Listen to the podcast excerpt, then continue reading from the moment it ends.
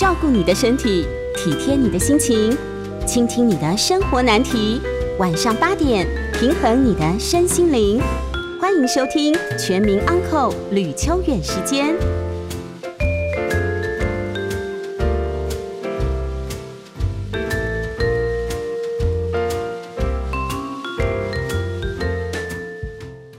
欢迎收听九八新闻台，每周晚上八点播出的吕秋远时间，我是吕秋远。那么前两天哦，有一个令我们蛮难过的新闻，就是新竹有一间轮胎行，那发生一件纵纵火命案。事实上，这类型的纵火命案在这几年间，连这一件总共发生过三件哦。那么有一件是死刑，而且已经执行了。那么另外一件的结果是无期徒刑，哈。那这个无期徒刑判决很奇怪，就是说，呃，其实死亡的人也很多，但是后来法官以呃，就是不能确定他到底当时是不是想杀人，所以最后面判了无期徒刑哦。那么两天前这一件案子呢，是轮胎行的纵火命案，那一样就是这位嫌犯呢，他让八个家人，那么从此之后就消失了哦，就过世了。那根据目前的有限的资料显示，哦，就这位嫌犯呢，其实他过去可能有一些前科啦，哈，就是说，呃，等于说他喜欢玩手游，然后有一些所谓的窃盗、诈欺、毁损等等的前科。那当然，他们家据说有都根的问题，就是也不能讲问题啦，应该说有都根的议题。也就是他们那个轮胎行可能要进行都根，那其实看了看了那个空照图之后，确实他们那块地在旁边的高楼大厦比较起来，那块地有可能会进行就是都市更新的部分。那各位当然也知道，一旦都更之后，地价就会翻好几倍嘛，这过去都是这样子的哦。那父亲呢，可能在这个处理这件事情的态度里面，他认为哦，他想要把这个土地给大哥。那么都更以后，当然这个权利也是给大哥，不要不不要给他了。那他很生气嘛？那生气的结果，他就是做了这样的一件事情哦。而且他第一时间他就逃离火场。那据说他留在现场，看着这件悲剧发生。呃，他到目前为止，呃，根据警方透露出来的讯息，其实我一直觉得，为什么警方会透露出讯息，我也不懂。因为我我这边先打个岔哦。侦查不公开，这是大家都听过的嘛？侦查不公开这件事情，事实上在台湾落实的非常的不彻底。那么为什么要有侦查不公开？先跟各位朋友解释一下哦。侦查不公开是指有一个人如果犯法，当他变成被告的时候，他在侦查期间的所有事情，原则上都不会公开给其他人知道。为什么要这样做？各位记不记得？呃，妈妈嘴事件。就是有一位呃妈妈嘴的员工，就是一间咖啡店啊，哈，叫妈妈嘴。他的员工呢，呃，就是杀害了一对夫妻。那这件事情呢，其实一度哦，这个老板被绘声绘影说他跟这个员工一起串谋来谋杀他的客户。那这个老板呢，其实最后面当然不起诉啦。可是这段期间，就是在他被侦办的过程当中，这段期间许多的绘声绘影，让这个老板真的就是很受不了，因为大家都说他是坏人啊，甚至咖啡店一度因为这样关闭，然后被灌一堆负评啊，然后说老板人品很差，就发现是乌龙一场。那时候各位，甚至最好笑的是什么，你知道吗？当时还这个有卖那个冥纸，就是卖那个金银纸、金银钻了哈。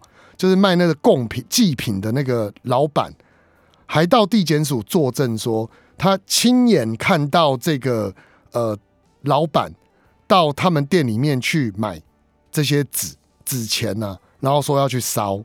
那这个当然事后证明也是假的，根本没这回事。可是各位你想哦，一个人在侦查过程当中，如果他的因为还没有确定会被起诉嘛，连起诉都没有嘛。那这段过程当中，他的名誉已经受到严重的损害了，所以当然原则上来说，我们尽量不要去公开这些事情。好，那这个所谓的侦查不公开原因在这里，因为我们不想要在呃任何被告在确定有罪之前都是无罪的。那这种无罪推定原则，其实落实在侦查里面，就是我们要尽量保全被告的名誉。好，这件事情呢，呃，到了很多的场合里面，我们发现根本就不适用。什么叫不适用呢？反正哦，新闻每天都有很多不知道是不是真，不晓得是不是假的讯息在上面。不管是网络上，不管是电视上，不管是报纸上所讲的东西，其实你说这个东西到底是不是真的？按照侦查不公开的观点来看，这些根本不该是真的。为什么？啊，就不能公开啊？你怎么会让大家都觉得好像有这些事情？哈，不过，呃，根据这几年来经验，媒体得到的消息，呃，不见得全然真，但也不见得全然假。以这个事情来说，一开始的时候是因为洗碗啊，因为这个。小弟啊，因为洗碗的原因啊，很生气，跟爸妈口角，所以就决定要烧了全家。后来发现，真实的原因似乎不是如此。那么，根据 媒体媒体的报道，他现在说，警方透露，我就不知道警方为什么能透露啊。警方透露说，他自己只是想吓吓他的家人，但烟头不小心掉下去，才会酿成悲剧。这样讲根本就是胡说八道。为什么？那汽油呢？你怎么解释汽油？那为什么你去买汽油，然后还要抽烟，然后告诉我说这是吓吓他们？这不合理嘛？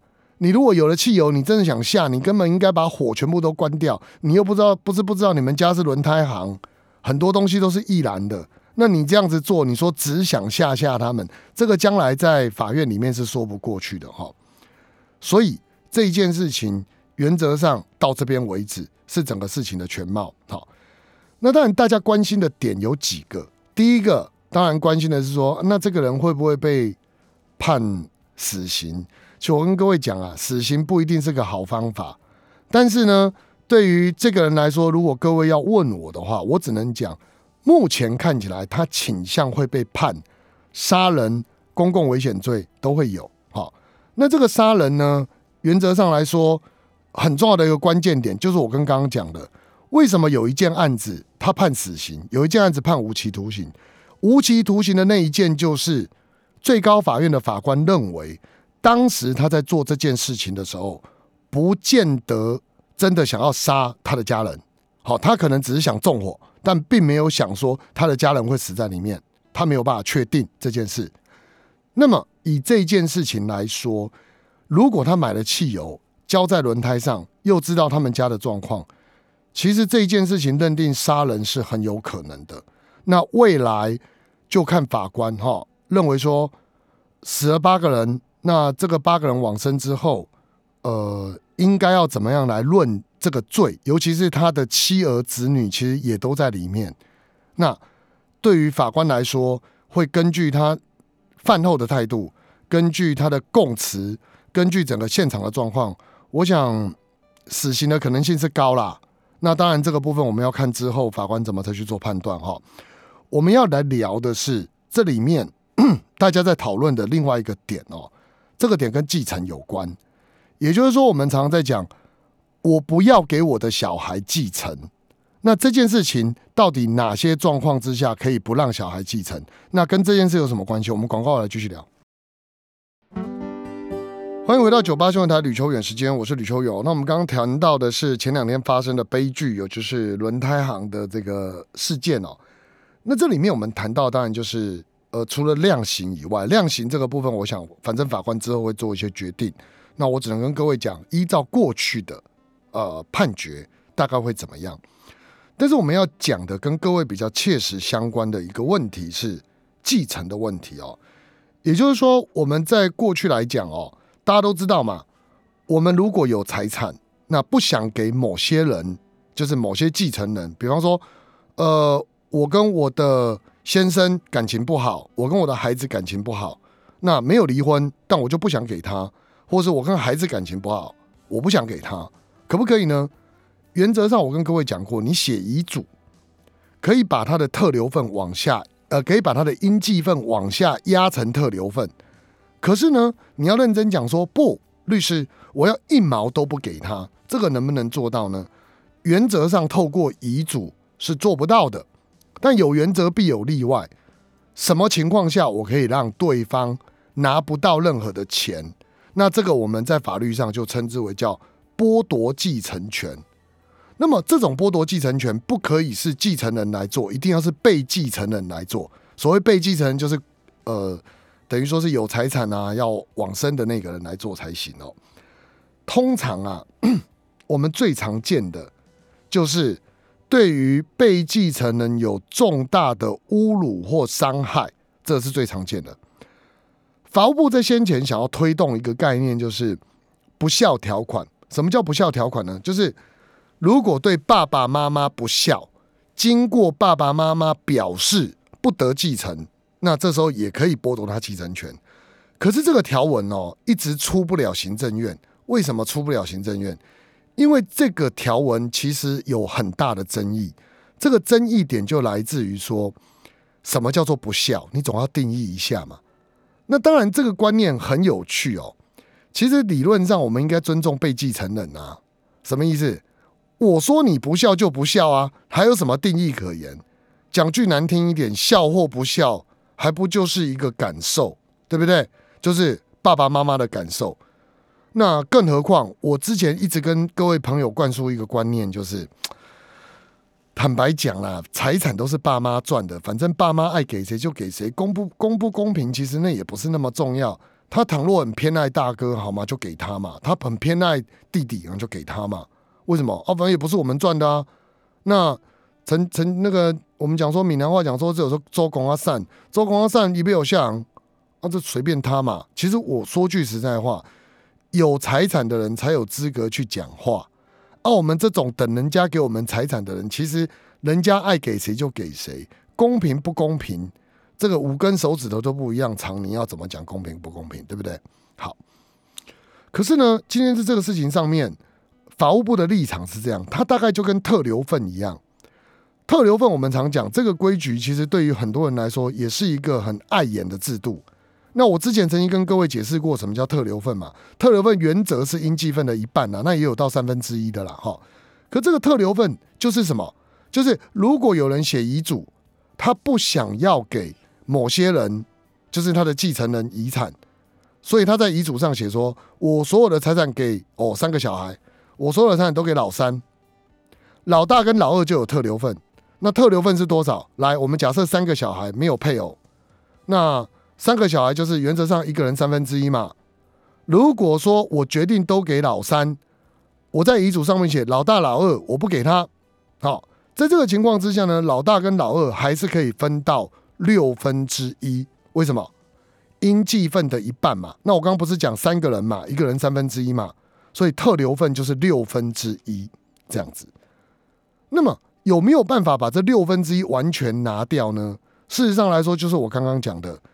这种东西就是我们讲剥夺继承权，可是这个剥夺继承权哦，在呃传统见解跟新见解里面，它充满了很多的拉扯。为什么呢？因为当你把特留份剥夺掉之后，事实上对于有些人来说，他还是觉得不公平。我举一个极端的例子给各位听哦。假设今天这个被继承人外面有小三有小王，哈，就有个第三者。他决定把他的财产都给第三者，对于这个家里面的人来说，他却要承担后面给他祭祀啊，给他拜拜啊，然后还要承担这些所谓的一些呃后续的这些事情来说，其实对于这后续的家属来讲，他可能会觉得他不能接受啊，因为为什么什么东西都给外面的人，他家里都没有，所以他们一定要有特留份，这意思有一点是类似这样，所以这个特留份的争端还是有意见的。那你拿回来这个案子来看，对于被继承人有重大侮辱或者有重大的虐待，经被继承人表示不得继承者，好，这个呢就是我们讲的不孝条款的比较具体化的概念，也就是什么呢？小孩子如果不回来看我，我可不可以剥夺他继承权？不行。小朋友如果今天我们的小孩如果不愿意。陪我们去看病，我会说他不孝不行，一定要重大侮辱或虐待，一般侮辱也不行。说律师啊，还有一般侮辱跟重大侮辱有啦。比如说你讲说我儿子曾经骂过我说我算什么东西，跟我儿子骂过我说三字经哪一个比较严重？嗯，其实我觉得差不多严重，但是有些人可能会觉得说三字经比较严重。简单来讲，看次数、看频率、看骂的情况、骂的程度，但总之只要有这些，那就可以。那我过去曾经跟各位讲过，实物见解有一个很特殊的实物见解哦。他说，如果超过一定时间都对爸妈不闻不问，也构成重大侮辱或虐待，这是实物见解的看法，法条没有。但是法官，最高法院的法官自己创造出来一个这个有趣的原则，那很多法院也都会引用。所以各位呃大哥大姐，如果你们觉得说自己的孩子很久没有来看自己，那想要剥夺他继承权，可以引用这个概念。不过要写下来哦，要在遗嘱里面写下来，写下来才能够真的剥夺。好，好，那为什么讲到这个？因为就刚刚我们提到的。其实有一个东西叫做这个叫做表示丧失继承。什么叫表示丧失？就是说被继承人要讲出来，要说出来才算。他没有说，他没有讲，即便这个人很不孝，即便这个人虐待，那也不算，也不能够剥夺。剥夺就是要被继承人讲出来说，我被虐待，我不要他继承我的财产，要写下来或说出来，这样才算。有一个东西是不用的，什么意思呢？就是假设。这个继承人哈，去杀害被继承人，或是杀害其他的继承人，在这种情况之下，我们就会认为他也一样被剥夺继承权，而且这不需要讲，只要做了就算。所以在这个案子里面，我跟各位讲哈，不要想要去把自己的至亲杀害掉，或是不要想要去把自己的什么就是亲人，哈，呃。就是就是伤害他，或是想要逼迫他干嘛的，要拿到钱。我跟各位讲，这个在法律上早就有规范了。一旦如果去杀害那个被继承人或其他被继承人，在法律上，只要这个人被判刑，我们就会直接剥夺继承权，不用被继承人说。所以这样讲好了。假设今天儿子为了拿爸爸的遗产，各位不知道记不记得，在若干年前，呃，新北市有一个案子。那个是一个刚满十八岁的年轻人，叫林清月。他曾经把他的呃爸妈杀害掉，因为他爸妈讲说：“哎，我死了以后哈，财产都是你的，你现在不要一直要花嘛，一直乱花干什么呢？”他就在十八岁生日那一天，越想越生气，之后就找了个时间，就把他爸妈给杀了。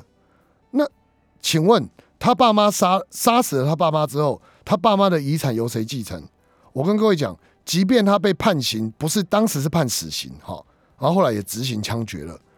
即便他没有被判死刑，他是判无期徒刑，或是判什么关个二十年之类的，他出狱之后，他一样没有继承权。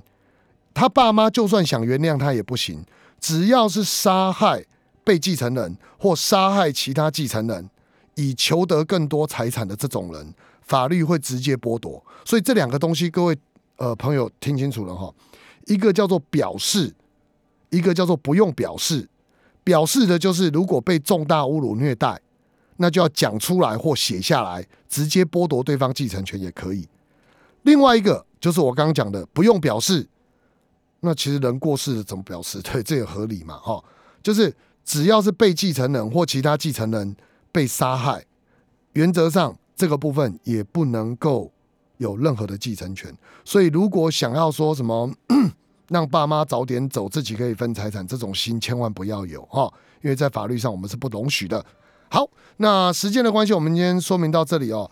广告了，我们开始接听我们听众朋友的 call in 哦。我们电话是零二八三六九三三九八零二八三六九三三九八，有任何法律问题，我们待会一起来讨论。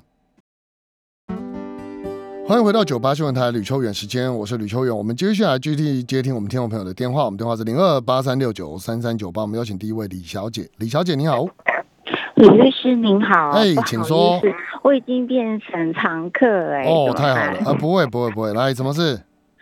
呃，因为我受家暴的缘故，嗯，所以我搬家了，嗯，那搬家的历程中也蛮辛苦的，就是也曾因为被人瞧不起，说因为没有先生，所以好像被质疑我的就是经济能力。嗯，那好家在我当然是有一些人脉也好，也有一些说服力，那也成功了。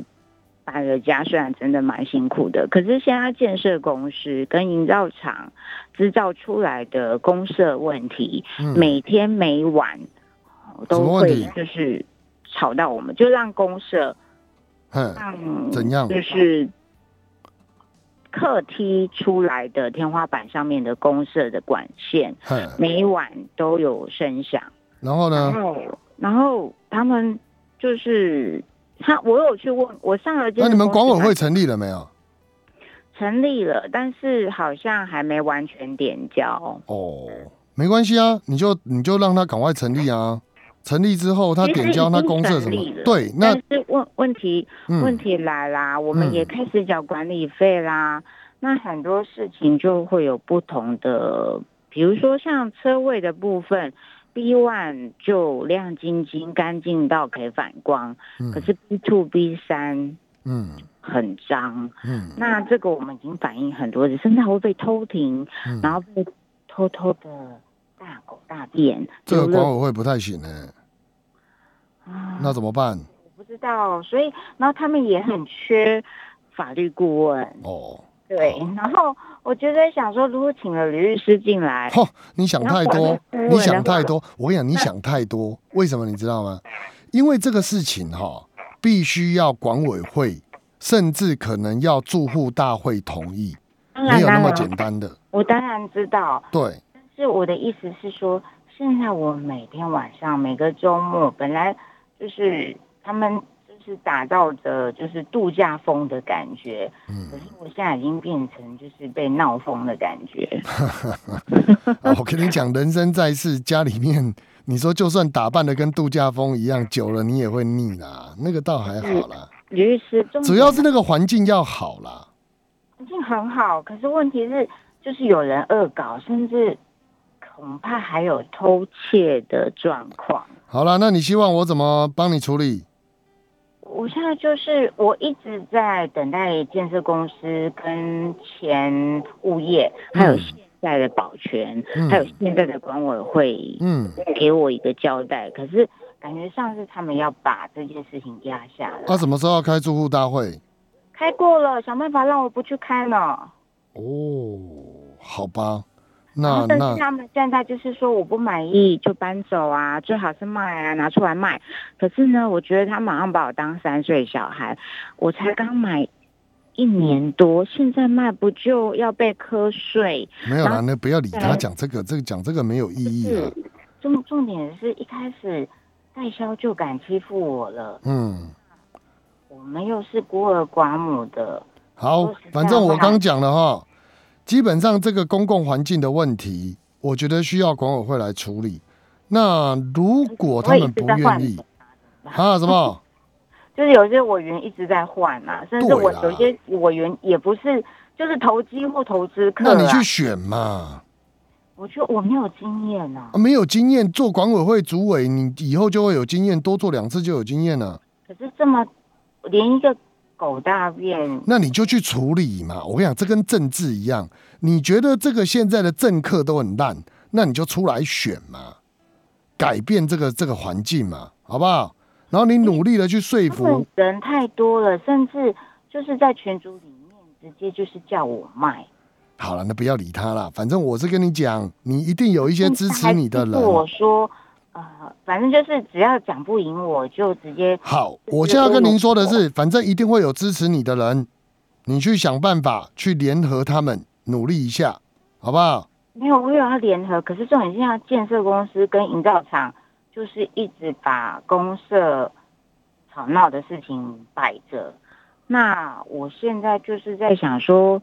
我是不是能直接找媒体来报，然后直接报警处理？没有意义啊！你找媒体干什么事都找媒体，媒体不见得能解决你说的问题，而且所有其他住户会觉得你去做这事影响房价。我真的跟你讲，你去影响其他住户推你出来选啊，你就可以改变这个环境啊，好不好？这样选就变成是我的问题啦，不是吗？努力改变嘛，你不满这个环境就努力改变啊，不然我跟你讲，法律上没有管委会，没有住户大会，其实很多事都不能做，除非你要去指责管委会、住户大会图利、贪污、背信，那那有证据啊。哦，所以努力看看，好不好？好，那我们要求，我们邀请下一位邓太太。邓太太你好，啊，律师好。哎，请说。我想请教你哈，嗯，我们那个遗嘱一定要公证吗？没有，我以前都讲过，有一种东西叫自书遗嘱。自书遗嘱就是你自己写，不用公证。那你你就可以用手写哦，用手写哦，全部哦，你用什么笔都可以，就是不要用铅笔，从头写到尾，就说。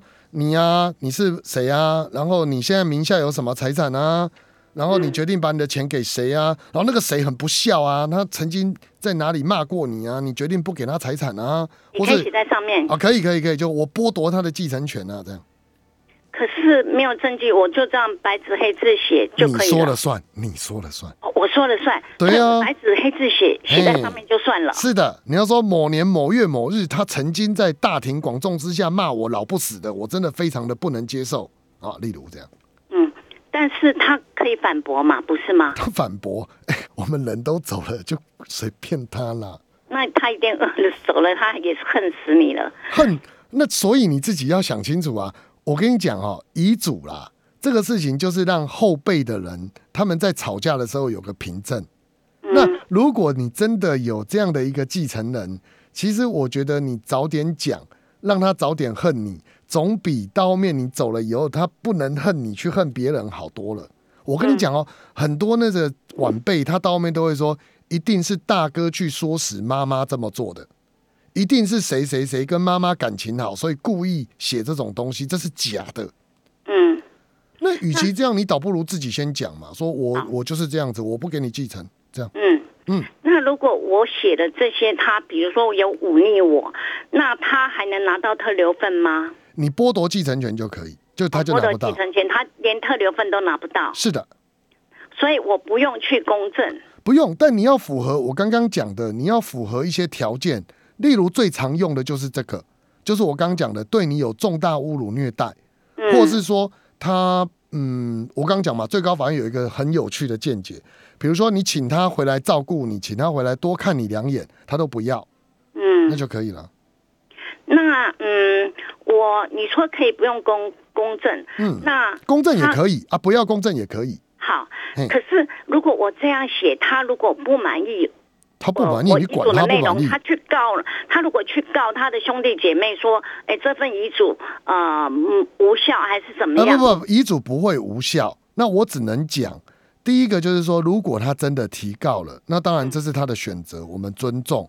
可是我要说的是，其实在这个事情上面，有一天我们真的走了，那我们尽我们能做的，就是写了一份遗嘱，吵架什么的就让他们自己去吵吧，我们也管不到了。但是遗嘱我有写出他有重大侮辱，可是他如果拿他如果去否认，然后去告说，那就让他们去告吧，你管不到了。哦，真的真的，你只能尽力啊，不然你还能说什么？那个等于是说，法院还是会呃尊重我的遗嘱，原则上会，原则上法院都会说啊，你妈这个是清白纸黑字就这样写的，那他就说你虐待，说你虐待就虐待，你哪来那么多话？哦。所以，即使他去告，他也不会告赢，就对了。不容易，不容易，哎，不容易。所以我要把黑白纸黑字写的清清楚楚的。是的。但是没有必要再列什么证据嘛？呃，证据你要列也可以啦，你不列也可以啦，你自己开心就好。列了当然让你的后晚辈打官司比较好打，就这样了。嗯。啊，不列也无所谓，不列也无所谓了，他会尊重你的意愿的。法官对，法官会尊重我的遗嘱就对了。对对对，哈，我了解，谢谢你，好辛苦了，拜拜。来下一位陈先生，陈先生你好。喂喂，哎，久等了，请说。而且就是刚才上位上就是遗遗产的问题哦。那个如果如果我没有我没有爸妈不在，那我也没有小孩，哎，那我的顺位继承人兄弟姐妹呢？那我可以剥夺他们的特留。呃，兄弟姐妹呢？有有在，还在嘛？那原则上他们就有继承权。那我可以剥夺他的？可以，可是你要我刚讲了，你要能证明他们对你有重大侮辱或虐待，有办法吗？就是你至少要讲一个讲一点东西嘛，你总不能空口说白话说不啊。他们就是对我，那你起码像刚刚你也讲说，我让你起码讲个例子嘛，比如说他他们在我生病之后都不来关心我。或者是我哥哥，或者是我姐姐，曾经在我生病的时候骂我，或是他曾经小时候骂过我，随便你要写什么都可以，起码写个原因嘛。我懂意思哦，不一定要需要证明，但你总个原因嘛。好，这第一点。那第二点就是说，基本上你要想清楚哦，你如果剥夺他继承权，你后面已经没有继承人了，那你的财产就会被国家没收。或是我可以只可以写，哎，不然你就写遗赠。遗赠也可以哦，遗赠哦，遗哦，就是你可以把你的财产，比如说，但你要先跟那个人讲，不然那个人之后会被你兄弟姐妹告。我跟你讲，你要先跟他讲，说我财产会给你哈，到时候撑着点，我兄弟姐妹会告你，好，因为他们一定想分我的钱，这样。那我给一些法人慈善机构可以吗？也可以，但你最好也跟他们讲一下。因为要不然他们会觉得莫名其妙，他说：“那我不要拿就好了，我被你被你兄弟姐妹告干什么？”没关系。那我还有问你，那刚像他们就是这个兄弟姐妹的顺位的继承权，你后面的继承人的没有啦。他他有他们有他们有特留份吗？兄弟姐妹有特留份啊，对啊。如果你不剥夺你不剥夺兄弟姐妹的继承权，他们就是有特留份。只只要是。成为继承法定的继承人，对对对对对，没有错。管是直系、旁系，就是。对对对对对。那我懂了。好，好，谢谢，辛苦了。好，拜拜。好，那么时间的关系，我们先休息一下。我们广告来继续接听电话，零二八三六九三三九八，待会见。欢迎回到九八新闻台吕秋远时间，我是吕秋远。我们现在来邀请尤小姐，尤小姐你好。哎，你好，吕律师你好。哎，时间有限，我简短的说哈。好吧。就是就是在呃三年前。二零一九年的时候，然后我在一个呃精品直购标价网那边，嗯，那那个版主呢，他号称说他是居间买卖，然后收取十 percent 的那个服务费，嗯，那呃五月份的时候到我们家来，就拿走了我的包包、眼镜、鞋子、衣服，反正各方面这样子拿走，大概呃一百多万。拿拿拿走干嘛？他要帮我卖。哦，要帮你卖，好。对对。那你们有签收据，有签签条？完全都没有。那你为什么这么信任他？哎，因为在网网络上那个版主，他好像帮很多人买。不是啊，那问问题，我如果卖三件，然后我跟你拿走三百件，那怎么办？对，你怎么证明？你怎么证明我跟你拿走三百件？呃，当初我有两个朋友在，然后有有部分有拍的照。哦，好，然后呢？然后后来就是呃，在五月份他开始卖的时候，就是第一个星期有卖了几样小东西出去，然后价值大概两万多块。嗯，那之后我一直就看不到自己的商品在上架，然后他说他他会连接给我，那我就要透过他的连接我才看得到。嗯，那一直到了七月份的时候呢，他呃就失失去联络，然后八月份我一直找不到他，八月底我就呃报警。那报警的时候就是呃。发现九月一号，他就把我的那个呃就封锁了，我就不能在他的网站发言。嗯，对，那我当然就提告了。那提告在呃，其实已经陆续这样子开了几次庭，然后在上一次就是我告的是侵占。嗯，那他那个我我不晓得为什么，就是那个呃检察官就是说，哎，他有有汇款，就在七月底的时候有汇款，就是第一星期卖掉的东西两万多块有汇给我，所以无侵占之意。所以不起诉。你知不知道你的最大问题根本不是这个？你的最大问题就是你怎么证明他到底拿走你多少东西？他侵占了你什么？你这要证明呢？对，但是后来呢，就是呃，我在前天又开庭了嘛，然后那个呃，这个这个检察官呢，他还不错，就是他有逐一去。你在意成功了吗？